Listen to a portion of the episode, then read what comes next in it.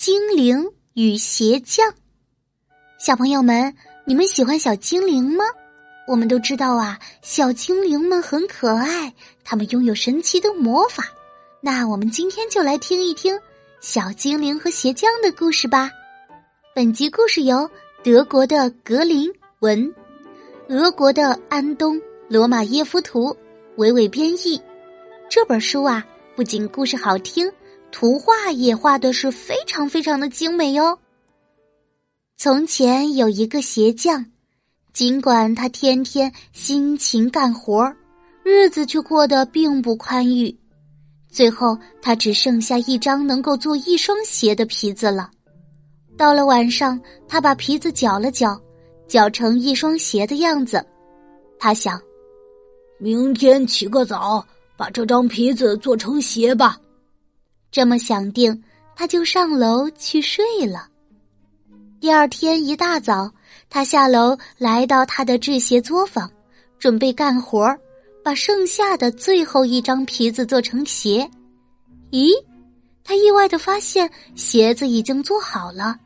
鞋匠惊讶的目瞪口呆，他拿起鞋来，翻来覆去的仔细打量。啊，这活儿没说的，挺地道呢。针脚细密均匀，皮革打磨的锃亮锃亮的，这样漂亮的鞋简直是高级工艺品了。这时，一个要买鞋的顾客走进他的制鞋作坊。顾客一看见这双鞋，就惊讶的发呆了，把眼睛睁得大大的。哦，太漂亮了！这可是极品啊！顾客只管赞赏，什么都忘记了。他付了比通常高出许多倍的价钱，买走了这双精致的像工艺品一样的鞋。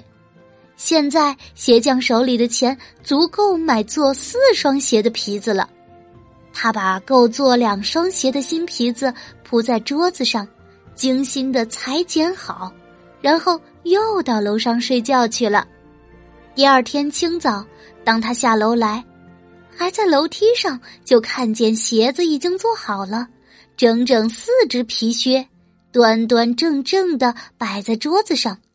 鞋匠的生意越做越兴隆，没多久，鞋匠就赚了好多钱，生活的比以往宽裕多了。可鞋匠两口子却一直不知道是谁在夜间帮助他们做成了鞋子。一天晚上，鞋匠在睡觉前对妻子说。哎，老伴儿啊，咱们一定要弄清楚，到底是谁在夜里帮咱们做出这么好的鞋子。今晚咱们就别睡了吧。妻子也正这么想，他也正要看看到底是什么人在夜间到作坊里来帮他们做好了鞋子。他说：“我也正这么打算来着，咱们就别睡，看看是谁帮咱们缝的鞋。”到了晚上，鞋匠和妻子点上一支小蜡烛，躲在小作坊后面的柜子里，睁大眼睛留神的看着。深夜，钟声敲响过十二下，作坊的门就被轻轻的推开了，走进来许多小人儿，他们都是小精灵。小人儿们都笑盈盈的，明亮的大眼睛炯然有神。只是身上的衣服是破旧的，他们一进来，立刻就坐在鞋匠的工作台旁，拿起鞋匠绞好的皮章，用他们那灵活小巧的双手干起来，缝的缝，敲的敲，剪的剪，飞针走线，手艺十分娴熟。最后，他们钉上鞋跟，再给皮鞋打磨和上光。鞋匠和他的妻子眼睛一眨不眨的看着。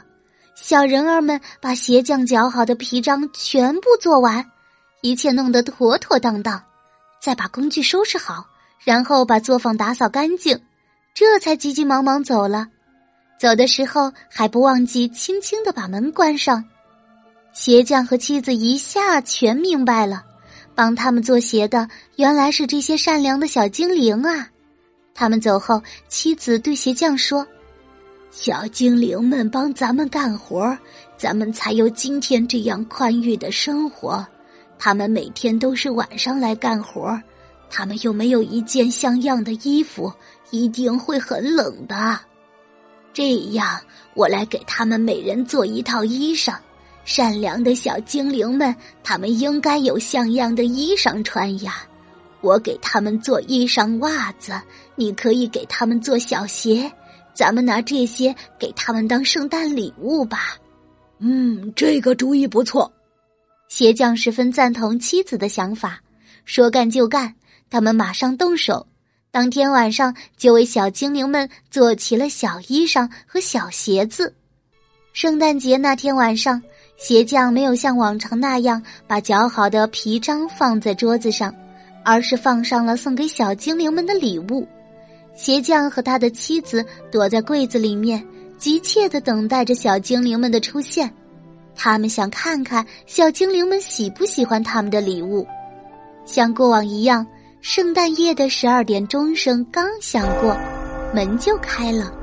小精灵们活活泼泼、快快乐乐的走了进来。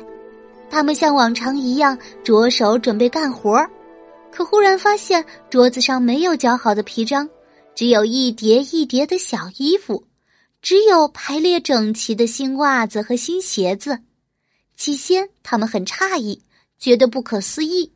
但是不一会儿，他们就明白过来了。他们很快穿上了鞋匠夫妇为他们制作的衣裳和鞋袜。他们穿好新衣服，互相瞅着，彼此端详着。他们扑哧一声笑了出来。他们雀跃着，他们欢笑着。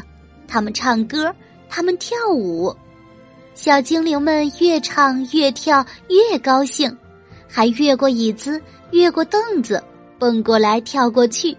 后来，当他们尽了兴，就不见了。从此再没有到鞋匠家里来做鞋。鞋匠一家没有他们的帮助，鞋一样卖得很好，日子过得很幸福。让小精灵们去帮助需要帮助的人吧。天底下这样的人还有很多呢，嘿，小朋友们，我们今天的故事啊就说完了。你们有没有什么需要小精灵帮忙的事情呢？那就偷偷的许个愿吧，也许呀，善良的小精灵真的可以来帮你哦。好啦，感谢你的收听，我们后面的故事更精彩哟。谢谢你的收听，么么哒。